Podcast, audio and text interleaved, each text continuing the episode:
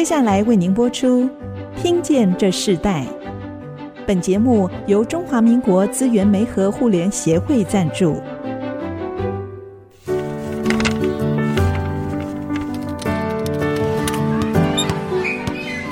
每一段经历都是学习，跳出框架，培养一个人对学习的渴望。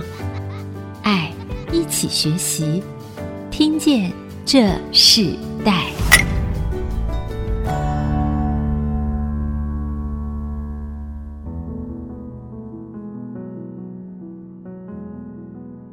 各位听众朋友，大家好，欢迎收听《听见这时代》，我是主持人郭兰玉。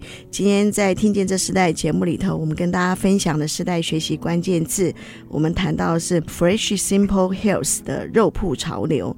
特别世代传承里头，我们谈到的创业故事，谈到是越创越精进的世代意志哦。那我们为什么要分享这个课题？因为我们知道，除了吃到饱，近年来有许多人对于好的食材、好的味道的健康饮食是越来越重视了。也因着精致食材和会员式的提供，让许多新的创业形态出现，并且更多的传统肉铺产业也转型到精致化。其实，在我们的节目陆续访问到很多这种新的世代，他们在做这个肉铺。食材的这个创业中，我们看到他们越来越精致，越来越充满了设计感，甚至在所有的一个创意里头，跟过去我们所看到的传统的这个肉铺啊，传统的食材是不一样的。那也让这个许多的年轻世代从中找到更多的机会，在变动如此大的市场中勇敢的创业。到底是什么样的相信激励了他们？我们今天特别访问到来宾，就是在他创了非常多次的创业哦，他现在目前手上的这个新的事业是他第五次创业了，也经历了这个四年的时间。那他自己进入到这个精致肉铺市场，在各样挑战中越创越精进哦。到底这是一个什么样的一个公司呢？他就是 Break 七食肉精致肉铺的执行长陈雨桐。看到他的这个交大有声报道他的故事。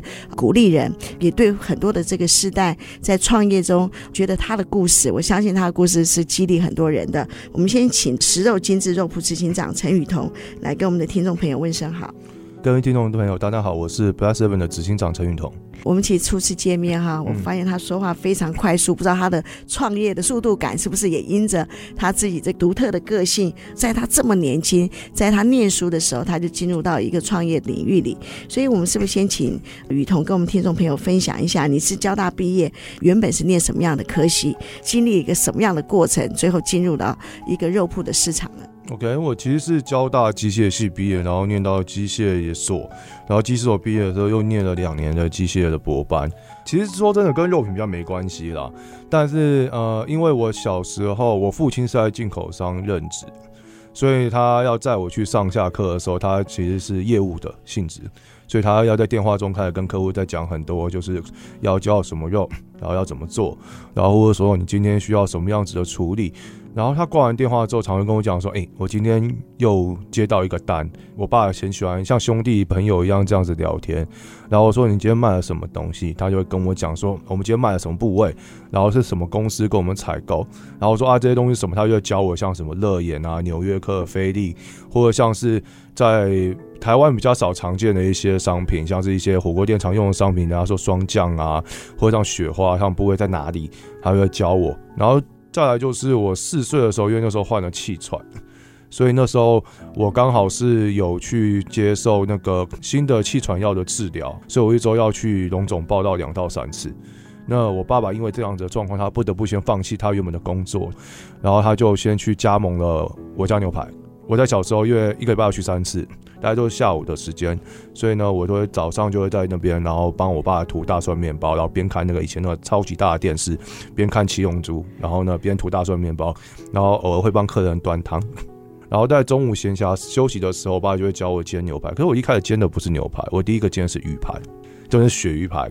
我爸教我，就是拿一个凳子，然后让我站在煎台上面自己这样煎。他说你要怎么样煎，怎么样做。所以其实小时候我对于就是煎牛排这些东西本来就已经是很有兴趣，然后一路一路到大学，其实有时候我也会偷偷在宿舍里面煎牛排，然后搞得整栋宿舍都是都会响起，然后有些人会不爽，有些人说：“哎，可以不要再煎了吗？我肚子很饿，我们是不是也可以来吃一下？”我说：“那就进来一起吃。”所以我对肉其实小时候就是从自己煎到自己修肉，都是我父亲有教我很多这样相关的部分。那那个其实是你小时候父亲带着你的一个过程，哦，那可是你从小就耳濡目染这样子一个过程。可是你交大念了机械所，可是你自己本身第一个创业也跟吃的这样子的事业没有关系。在这个过程中里头，你是念大学就想创业吗？对，因为其实因为我本身就是妥尔氏症，所以呢，我自己对于一些自私的，我比较会坐不住。我们这种个性呢，会一直想要去想一些天马行空的东西。有时候在讲话的时候，我们是蛮跳痛的。那就是因为这样子不太受控的一个一个个性，所以呢，我自己一开始为什么想要来念交大，是我希望可以从这边学到一些跟一些人才。或是跟一些高知识分子，或是跟很多精英他们去做共同学习，看从他们学之中学习到一些东西。再来就是对于研究这部分的话，其实我是有兴趣。那我也想说，从这个部分可不可以找到自己一条路？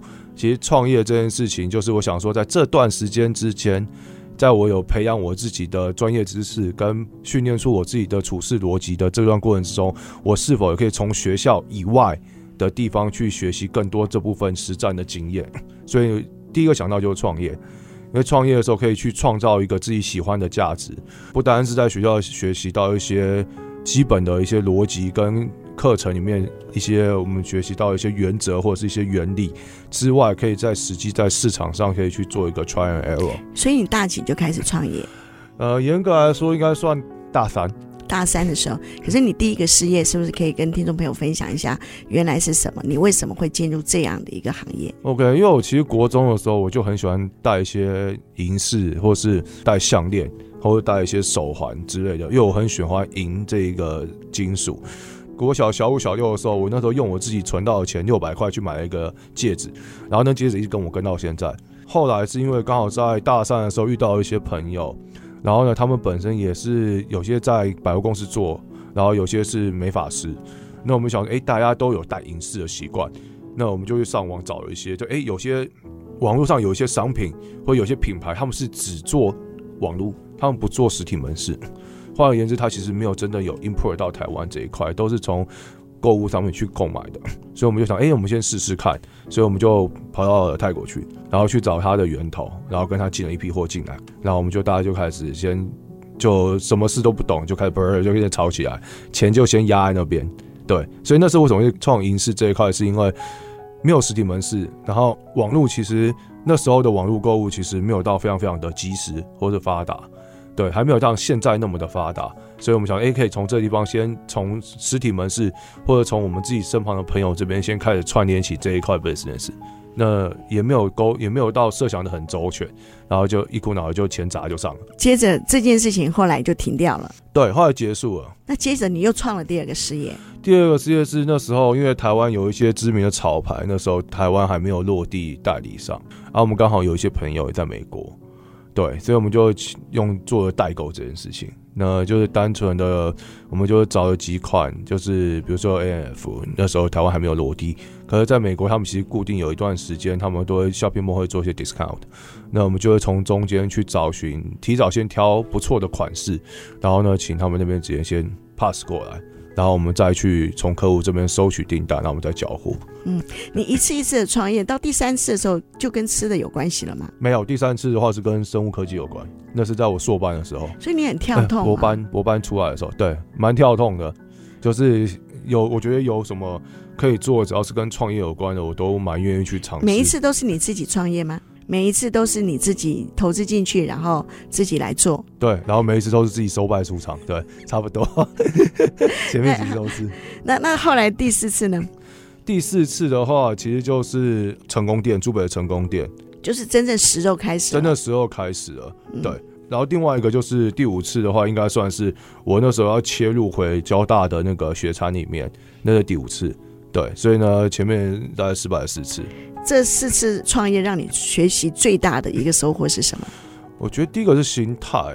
经过那么多次创业，虽然有大有小，然后呢，失败的大于成功的，虽然没关系啊，反正孙中山也是失败了十一次，第十二次才成功。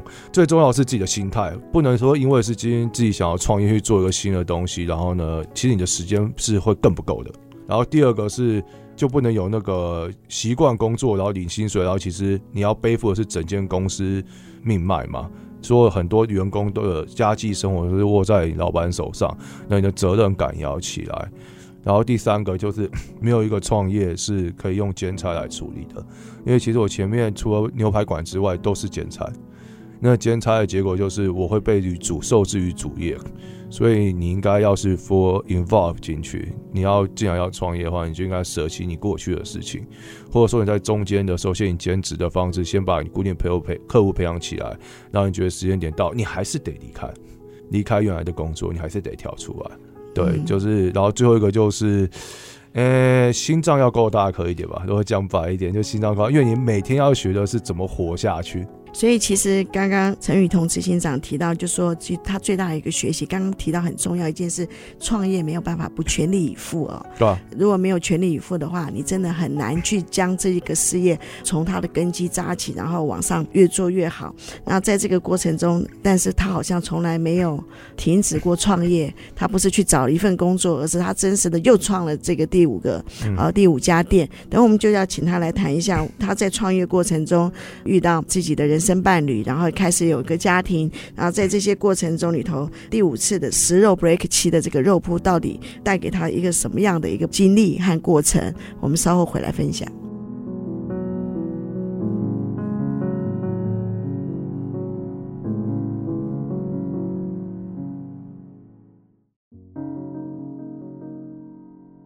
欢迎回到《听见这时代》，我是主持人郭兰玉。今天在《听见这时代》节目里头，我们跟大家分享主题，谈到越创越精进的时代意志哦。跟我们一起分享这个主题的来宾是 Break 七食肉精致肉铺的执行长陈雨桐。那其实雨桐在交大的就学的过程中里头，他就已经开始创业，而且是越创越勇啊。他从第一次的银饰的这个事业，到后来的生计，甚至到牛排馆，他尝试了各种不一样的投资。我们刚刚私下问他，他说大概是呃所投资的钱，大概就是一个法拉利的钱哈。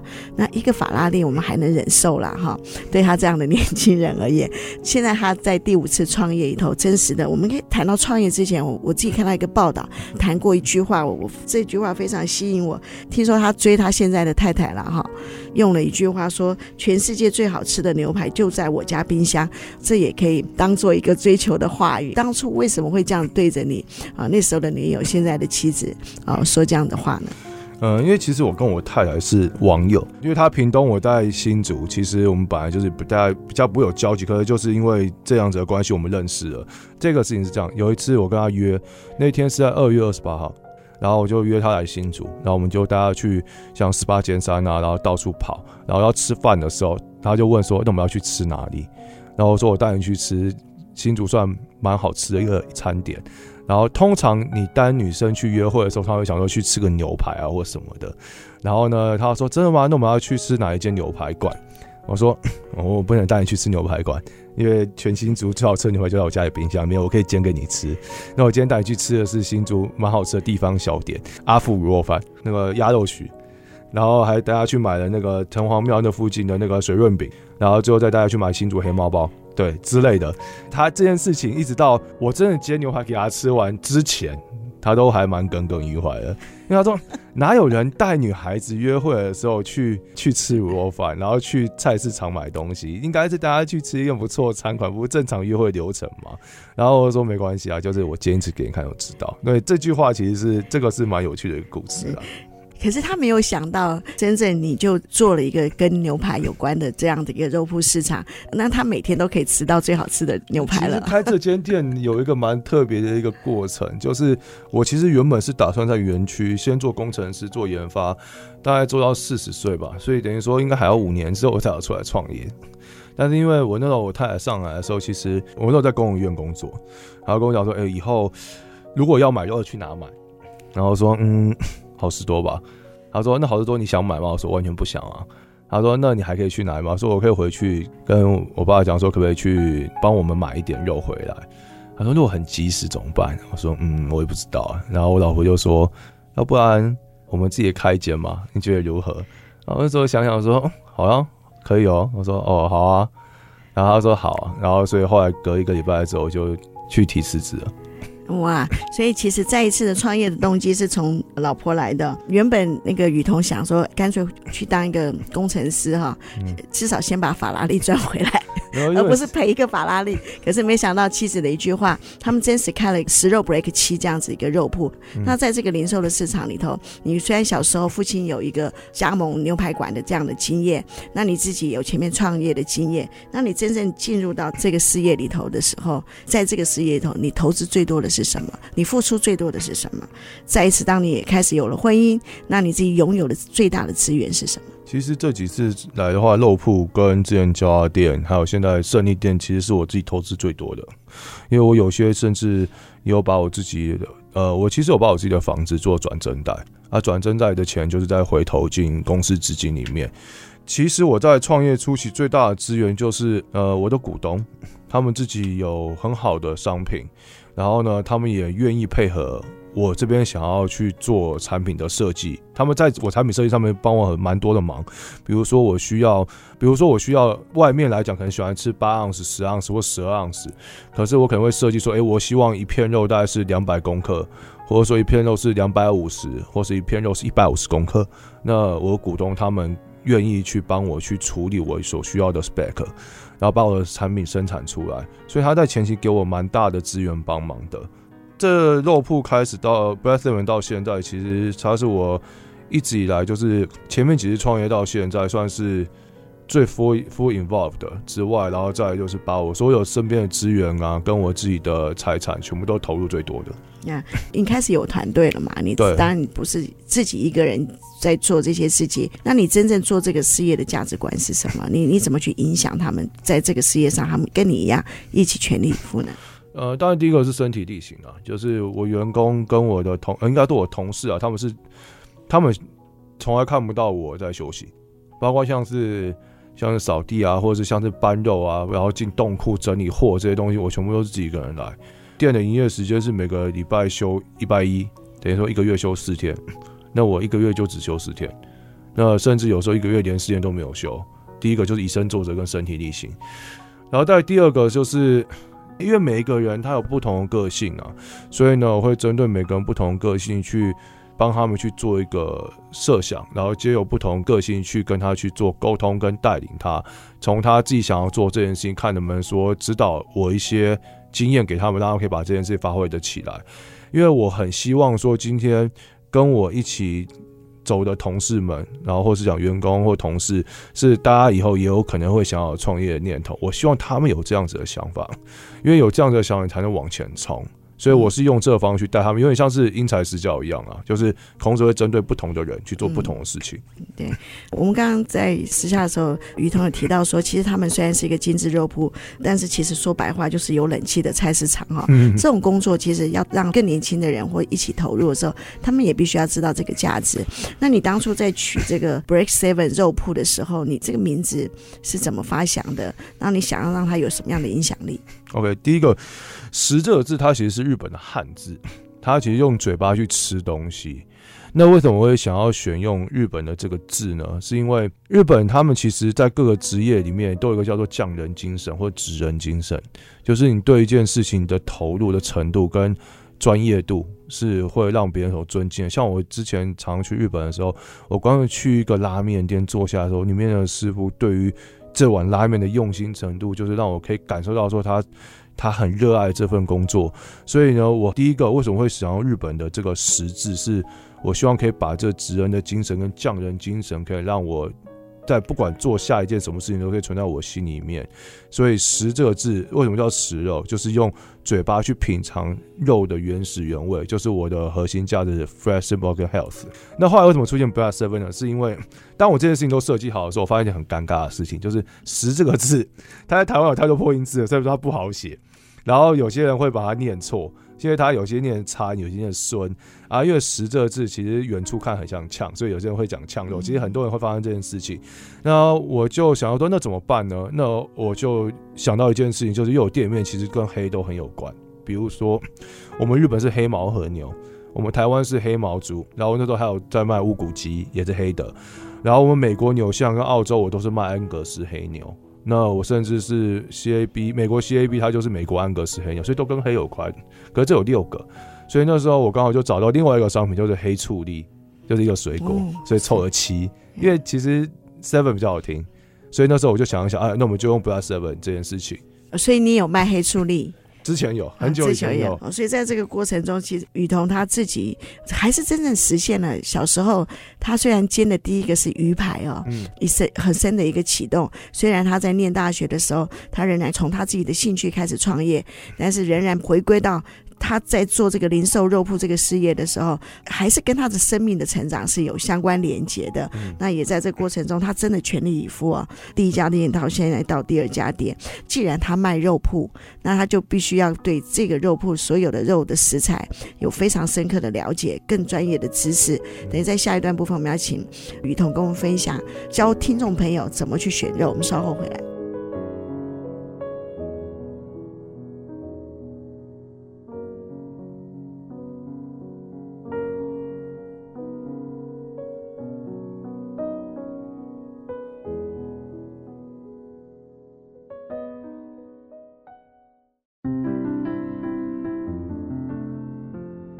欢迎回到《听见这时代》，我是主持人郭兰玉。今天在《听见这时代》节目里头，我们在现场跟我们一起分享的来宾是 Break Seven 食肉精致肉铺的执行长陈宇彤。看到一个年轻人他们在创业的一个过程中里头，呃，越创越精进啊，也在这个过程中看到他不但成家也立业，在这个立业过程中也启动了他在小时候跟着父亲所看见牛排加盟的这样一个事业，影响他。到几经几次的创业之后，他回到了一个肉铺市场。我们可以请雨桐在过程中里头，因为你自己所学的不是不是食品啊，也不是肉品，那你怎么入门的？透过你的入门的方式里头，是不是也可以跟听众分享，他们也要怎么来认识很好的食材呢？我在入门这块就回归到我刚刚说，就是我四岁的时候，我爸爸开始先做我家牛排。然后呢，从中间的时候，有些商品的时候，爸就会教我这个部分。但是烹调部分是从那时候开始的。那另外，对于肉的部位这部分的话，一方面是我父亲以前在带我上下课的时候，他会教我，然后他也会有都会带我去他们公司。然后会跟我看说，哎，这个是什么部位？那这个部位是从哪边，在哪个地方？三不五时会丢一堆那个什么美国肉品分切法，跟纽西兰、澳洲肉品分切法给我，就一整整厚厚的教科书。他们属于销售指南，要让所有的经销商或是或是进口商，他们都会需要了解到肉品的部分。所以其实我这本这种书，这种类型的书，我是从小回去看。啊，自然呢，因为我对它也蛮有兴趣的，觉得哦，原来这肉长这样子，怎么去看它？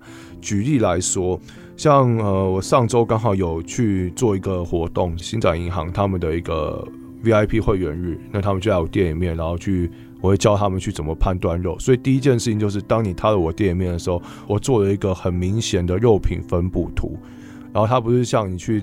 百货公司或者去超市看到那个很大张的，我相信大家都看过。可是我敢说，你们大家都不会看那超过一秒钟。我们是做一个很简单的分布图，所以像比如说你所谓的板腱一般啊、肋眼、纽约客、菲力、牛小排，然后呢再来是胸腹肉，比如说牛培根、牛五花，然后或者是 brisket，然后或是前肩后腱，这种是大家会常知道牛腱啊，然后牛肉条啊。然后像甚至有一些像是你在餐厅会看到，刚刚有说像是比如双酱，它属于后臀肉、后腰肉，都把它做一个很明显，就你在店里买得到的，我都放在上面。像怎么判断呢？像第一个，我以最简单来讲，好，所谓的肋眼，肋眼它其实叫 rib eye，为什么叫 rib eye？rib 就是它是在肋骨的地方叫 rib，然后呢眼像眼睛一样 rib eye 就是出来就肋眼牛排。那肋眼牛排怎么判断？其实要买一块好的肋眼牛排，就要注意两个地方。第一个，它有一个中心；第二个，它有个上盖肉。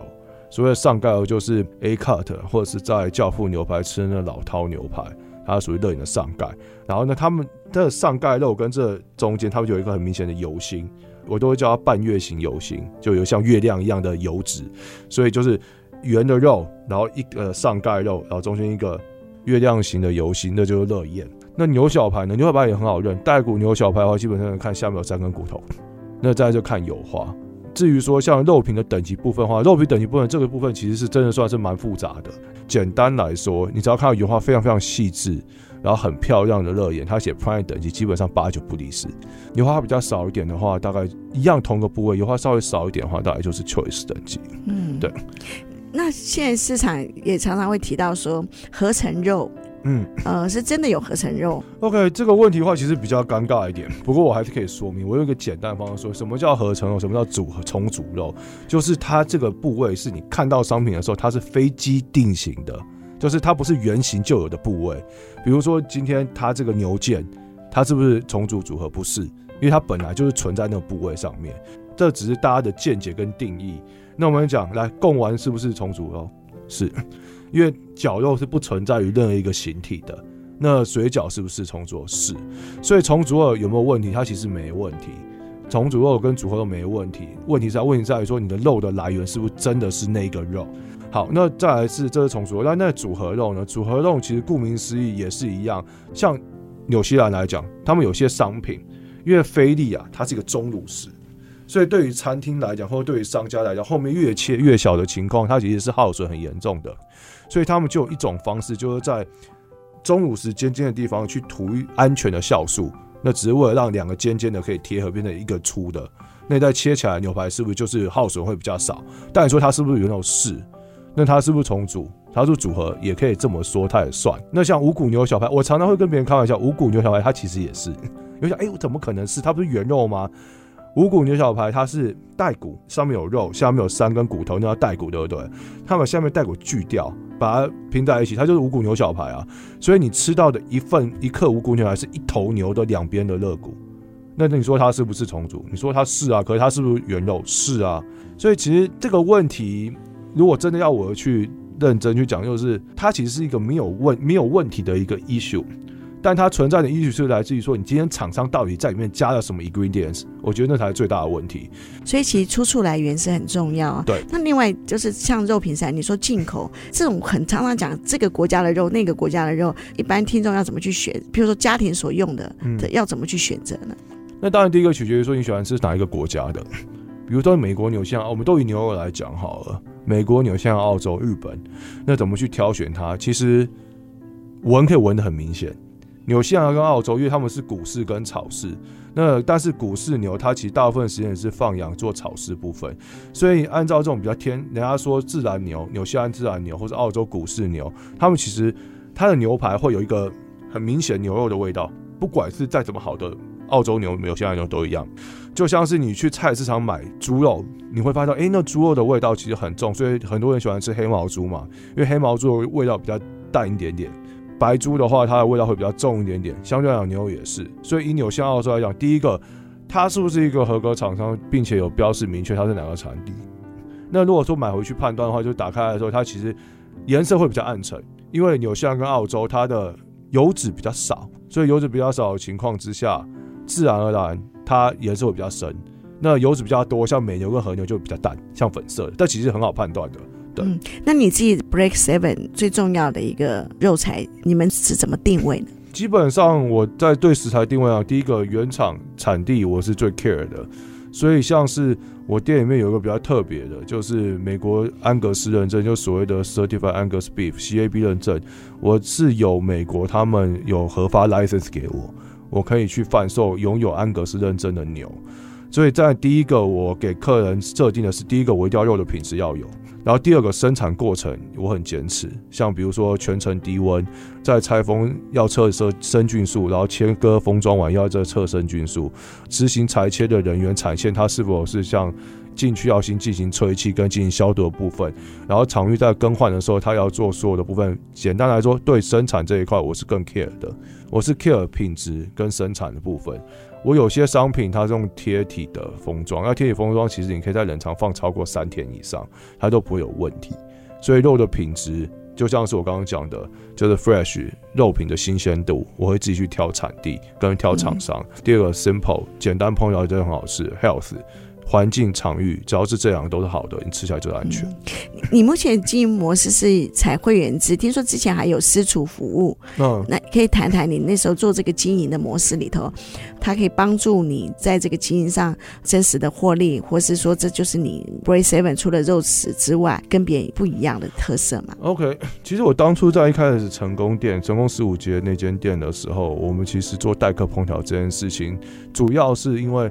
我记得小时候有一半的时间在美国长大，那其实我们去肉铺的时候，或者我们去海产店的时候，他们都会有，比如说你加个三块钱到五块钱美金，然后他会帮你去把肉烹调完，你可以在现场吃，然后还提供你汤这样子。这个东西其实是一个最好 promote 的你家产品的部分，所以一开始我就是有针对这件事情，因为新的品牌。对一般来讲，他并不一定会很了解。那怎么样他能了解呢？就是他可以，比如说加个一百块来试试看。所以，我们一开始的 model 就是你可以有加一百块跟加三百块，但是我们一定要提前预约，因为菜我要早上去买。那你就可以来这边去吃你选的肉，等于说就是大家有点像自由拼接的概念。然后我们会帮你烹调完，然后再给你一份面包，让你可以直接当一个简餐这样吃它。然后我们是用这种方式去推广我们家的肉。那到现在呢，我们的会员制是。是否楼上私厨？那我们就是真的走到私厨这一块了。那我们里面有三个师傅，有日料的，有中式的，还有烤炸的，然后还有我是排餐类的。那我们的会员就是你必须缴会费，加入会员你才可以预约，就只有会员才可以上来用餐。因为我是希望可以照顾到客人他们自己的饮食跟用餐品质。那我们先休息一下，我们在下一段部分，我们继续要请 Break Seven 食肉精致肉铺的执行长陈雨桐来继续跟我们分享。其实他在这个创业里头的这个一路的过程啊，目前这个店也开了将近四年的时间，在这个四年的时间里头，跟他过去的其他的事业是不一样的。到底带给他最美好的事情是什么？还有在世代传承的这个价值观里头，他有哪些新的想法、新的思维，也可以提供。给所有的更新的世代，他们参考。我们稍后会来分享。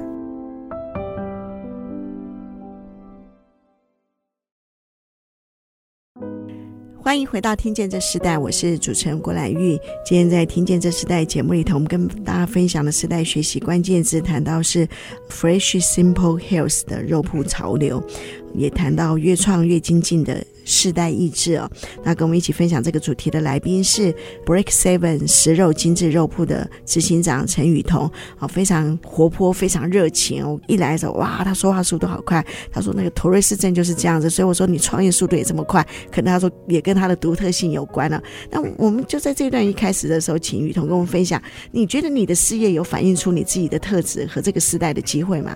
比较没有，相对来讲反而比较少一点点。但他的确是有带动到我以前求学的一个过程，因为我当初为什么会在交大念书，念了那么多，就是做一件事情就是要专精到底。所以我当初其实 Break Seven 我在里面的时候，我开这间店的时候，其实我里面最主要就是主打说，今天你今天每个人来，你都可以知道说你买个东西是哪一个部位在哪里，exactly where you buy，呃，exactly 你的东西是从哪里来的。所以我自己就刚刚前段有说，就是我有做一个很。明显的一个牛的肉图，然后让客人很明显可以知道这部位。他而且不单单只是因为这样子，既然这些人对于每个部位他们有什么需要的，或者他不知道这部位在哪里的时候，我都会每一个部位跟他跟他说明。所以像当初我在交大有办过一次那个讲座的时候，我就说就只要这段时间你们任何一个人来我店里面，然后有跟我询问这个肉。是哪个地方？只要你能考到我的话，当天的就随你搬。其实这个现在还开放吗？现在不太想要，我好累哦。对，其实他跟我的个人特质，比如说像做事情很快这件事情，其实比较没有很直接的相关性，反而是今天开了 Break Seven，他其实是把我人的个人人格特质里面最不足的地方去把它补足。像我讲话很快，那相对来讲对客户不能讲话快。那我的个性比较不沉稳，但是我面对客人的时候，我必须表现个性很沉稳。所以其实他有给我带来最直接的就是，他跟我在念书的时候所要求的专业度要很专业这件事，而且是要摆一些那种自信的部分去说服客人这件事是相同的。可是，在整个 Break Seven 所有印象，他反而是弥补我这人生中所有的个人特质不足的地方。对，完全刚好是比较特别的。嗯，那你你这么可以在一个念书的过程中就可以创业，你觉得你抓到这个时代的机会吗？抓，我觉得机会抓到这个机会，也要看说就是你有没有准备好。其实在台湾来讲，失业率很高或什么的，其实真的走去外面看，你真的走十间店家、二十间店家，或者走过去啊，其实每一个店都在缺人，每一间公司都在缺人。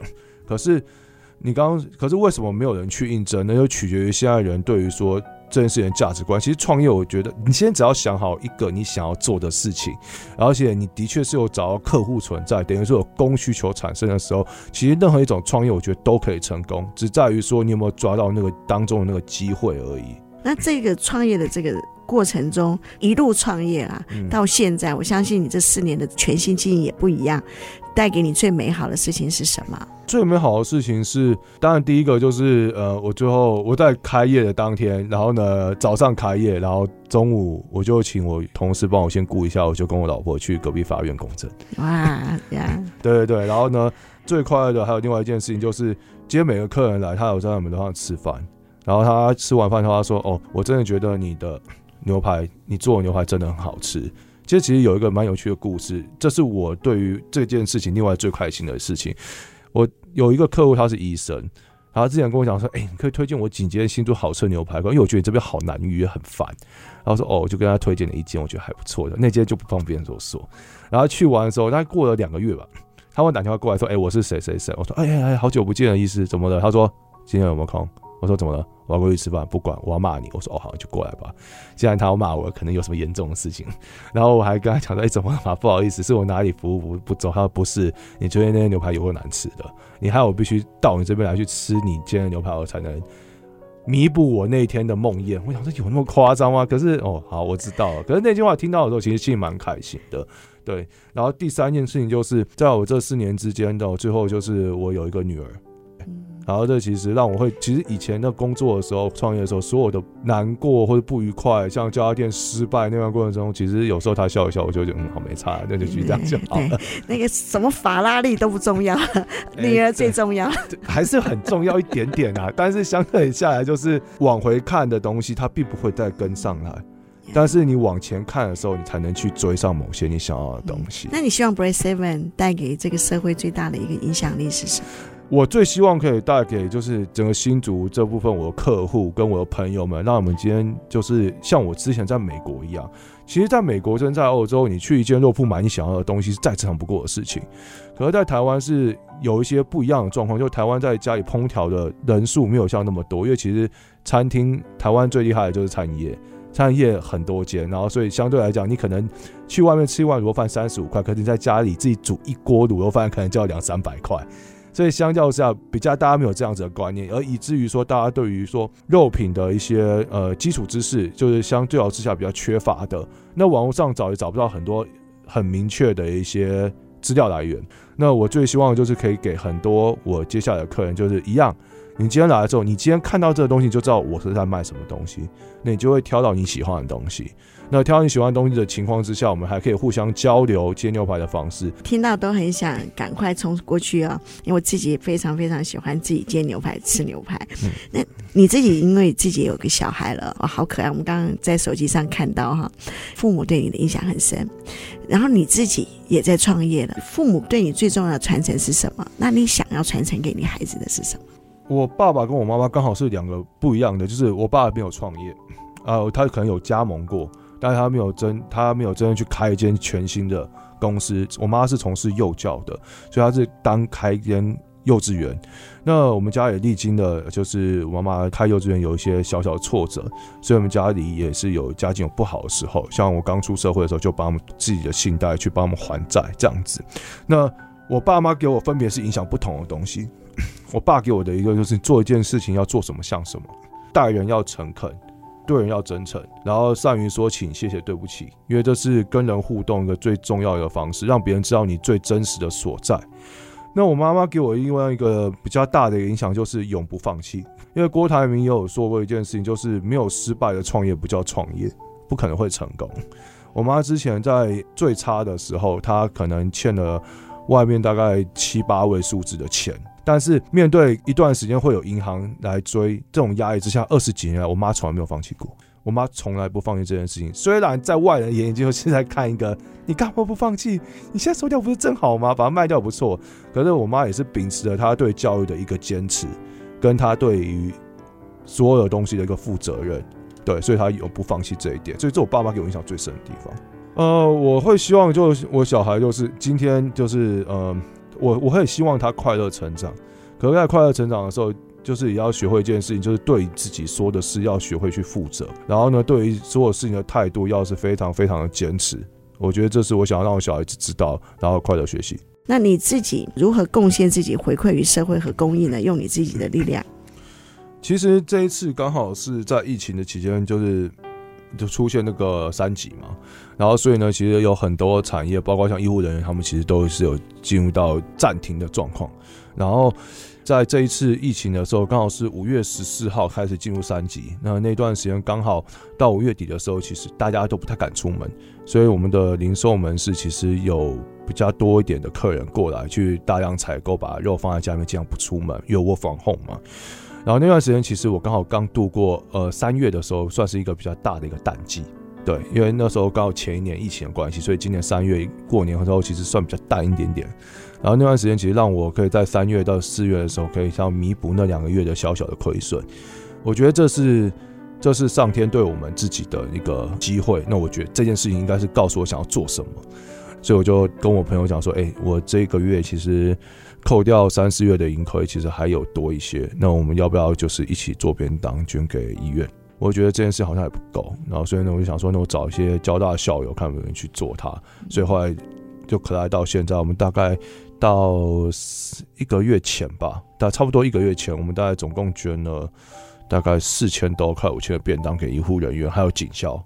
对，那我觉得这件事情是作为地方的一个回馈，我觉得是我可以做到的，因为把我们自己。手可以做出来的东西，让这些前线的人，他们就算是吃一顿饭也好，也可以就是表达我们自己对于他们的付出跟感激啊。对，嗯，听起来真的是一个企业回馈社会哦。你真实的相信，你也真实的感受到，你也真实的行动哦。就像我看到陈雨桐他自己在创业的过程中也是如此，他感受到了，他就去做。这个越创越经济的这个世代的这个意志力哦，看到在这个时代里头，真是非常独特的一个特质。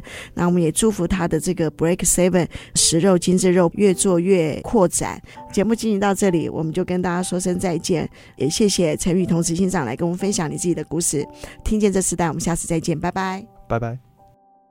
听见这世代，建立爱的连结。中华民国资源媒和互联协会邀请您一起启动公益资源，实现分享与给予的良善社会。